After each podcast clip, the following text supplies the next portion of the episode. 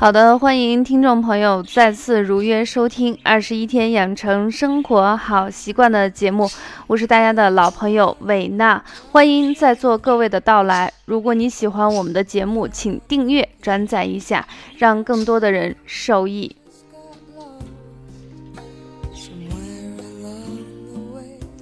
前段时间呢，韦娜外出讲课，呃，正好呢。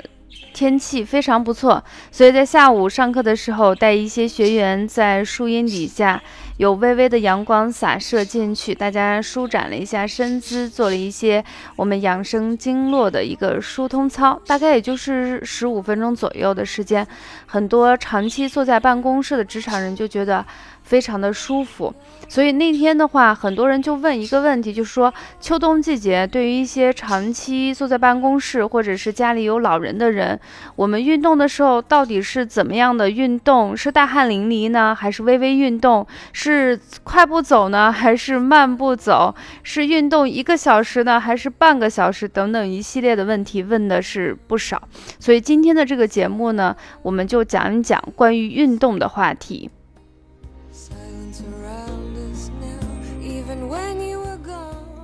中国有一句俗话说的特别好：冬天动一动，少闹一场病；冬天懒一懒，多喝药一碗。所以运动呢，它一定是要适度的。所以我们今天给大家总结了一下运动的三五七。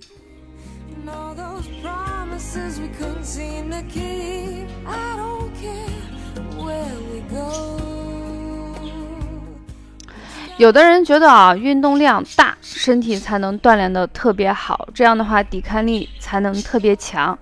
嗯，你看呢，每天那个运动健身房可能到晚上九十点钟，还有很多人在那拿铁，还有的人在那骑动感单车，练了一身腱子肉，但是呢，没发现身体比以前好很多。相反，到了换季的时候，还容易出现一些感冒的一些症状。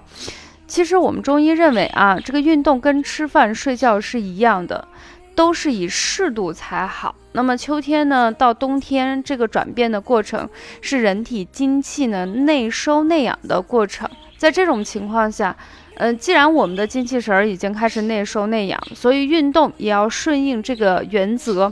由夏天的时候运动量比较大，逐渐的往进要开始收了。那么，对于平时不太爱运动的人，在这种情况下，我现在开始打算运动了。那么，运动量也是由小到大，循序渐进。但是，相对于夏天来说，你这个运动量还是要少一些。当我们的身体出现那个微微发热啊，额头呀、鼻尖呀或者背后呢微微出汗，觉得比较舒服的时候，这个运动的标准就比较好。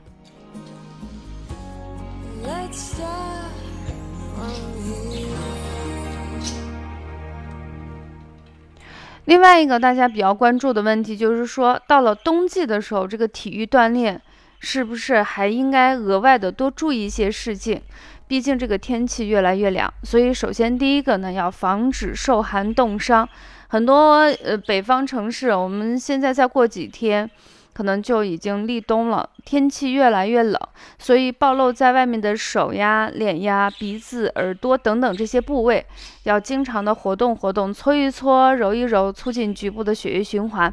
那像一些老人跟小孩，其实不太抗冻，在这种情况下，可以适当的戴一些手套、耳套来进行保护。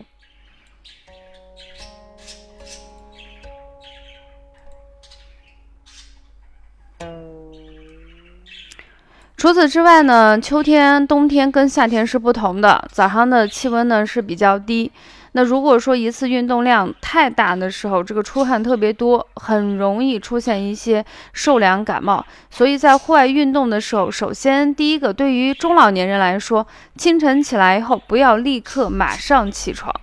因为这时候我们的血液啊，就是血稠啊。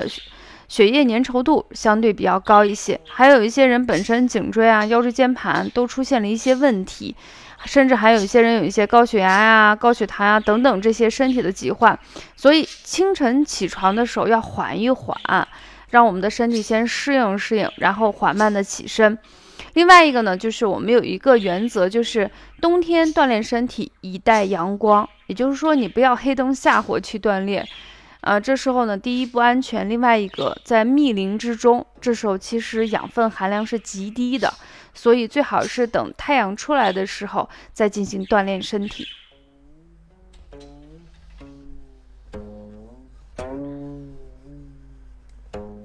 那等太阳出来的时候，这个阳光普照，不仅可以杀死我们皮肤和身上的一些病毒跟细菌啊。对人体进行一个类似于消毒的作用，同时对于钙呀、磷的吸收，对骨骼的这个健康效果非常好。所以对于正在成长发育的青少年来说，还有年龄比较长的一些中老年朋友来说，对于骨骼的健康尤为重要。所以每天我们还是适当的啊进行一些体育运动。那么长期坐在办公室的人，我们都知道北方城市是有暖气的。但是南方城市呢，它没有暖气，温度也没有北方那么低。但是长期在一个密闭的环境工作时间长了以后，难免会有一些大脑缺氧的情况下，这时候不妨走出去，稍微的活动一下，来提高自己的工作和学习的效率。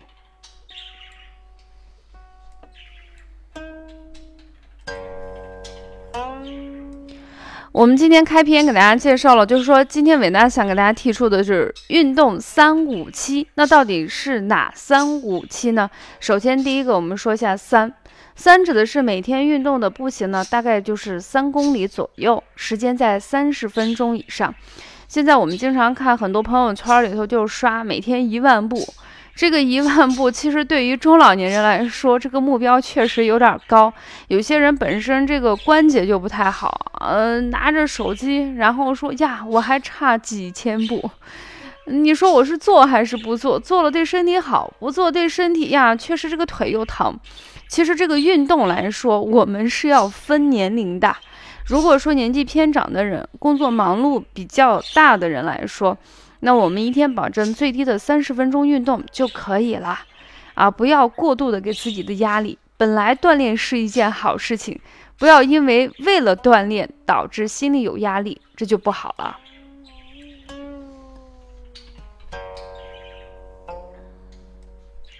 那这个五理解起来就比较简单了，一周有七天的时间，我们至少有五天的时间去运动。实在没有五五天的运动，那至少也有四天，起码要占里头一半以上的时间。而且这种规律的运动比较好，不要说是哎呀，我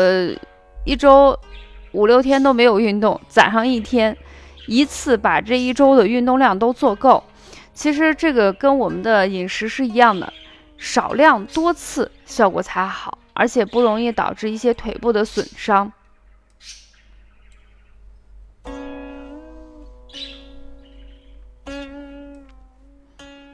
还有一个就是这个运动量的那个强度到底是怎么样个情况啊？有一次我去讲课，晚上我在那散步呢，有一个学员穿了一个高跟鞋，奋步疾书的在那拼命的运动。我问他为什么走这么快，他说，因为他听别人说这个慢步走效果不好。然后呢，我就要快步走，然后我就问他，我说，既然快步走挺好的，我看你这个年龄啊年龄阶段，也比较适合这个快步走，那你为什么要穿一个高跟鞋呢？你为啥不穿一个运动鞋？然后他说不好意思啊，因为出来的比较匆忙，没有带鞋，所以也没有考虑那么多，觉得鞋跟不是很高，啊，我就这样运动运动，应该没什么问题。其实我们这里头的七呢，今天想跟大家分享的就是运动量达到一个中等的量。其实有一个最简单的一个测试方法，就是心跳。不管你走快走慢，其实我们想达到的目的就是达到一个对于绝大部分人来说一个中等的一个运动量。有一个客观的指标，就是你的心跳。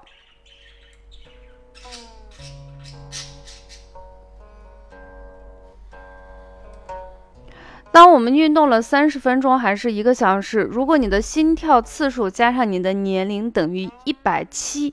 啊，说明这个运动量差不多就达到了一个中等的运动量。比如说你今年的年龄在五十岁左右啊，运动时候心跳的次数达到了一百二十次，那么基本上就接近于中等的运动量。那如果是七十岁的老人，运动的时候心跳达到一百，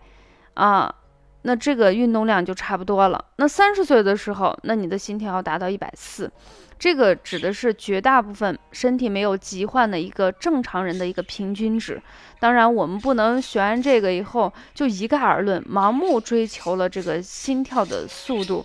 可能有些人就是相当于就是我刚一运动，类似于百米冲刺。那这个就不太好了，因为对于一些年龄比较长的人来说，在短时间内达到一个非常高的一个心跳，其实也加剧了我们身体的一些问题。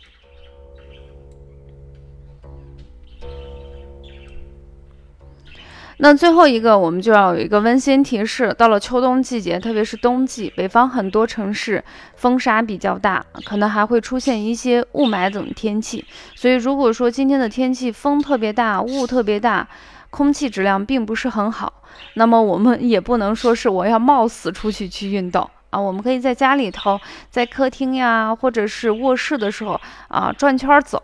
呃，另外一个我觉得比较好的方法就是你可以干家务活，好久都没有就是把家里好好收拾一下，也没有拖地呀，整理房间。其实这个呢也是一个非常消耗能力的一个过程啊。我们不一定说走出去在那儿做运动啊，我们没有时间，或者是说我们这个天气不适合我出去运动的时候，我们可以在家采用做家务啊走圈的方式。来消耗我们身体的多余能量，达到一个运动的目的。好了，说到这里呢，我们今天有关于运动三五七就跟大家讲这么多，下期节目不见不散。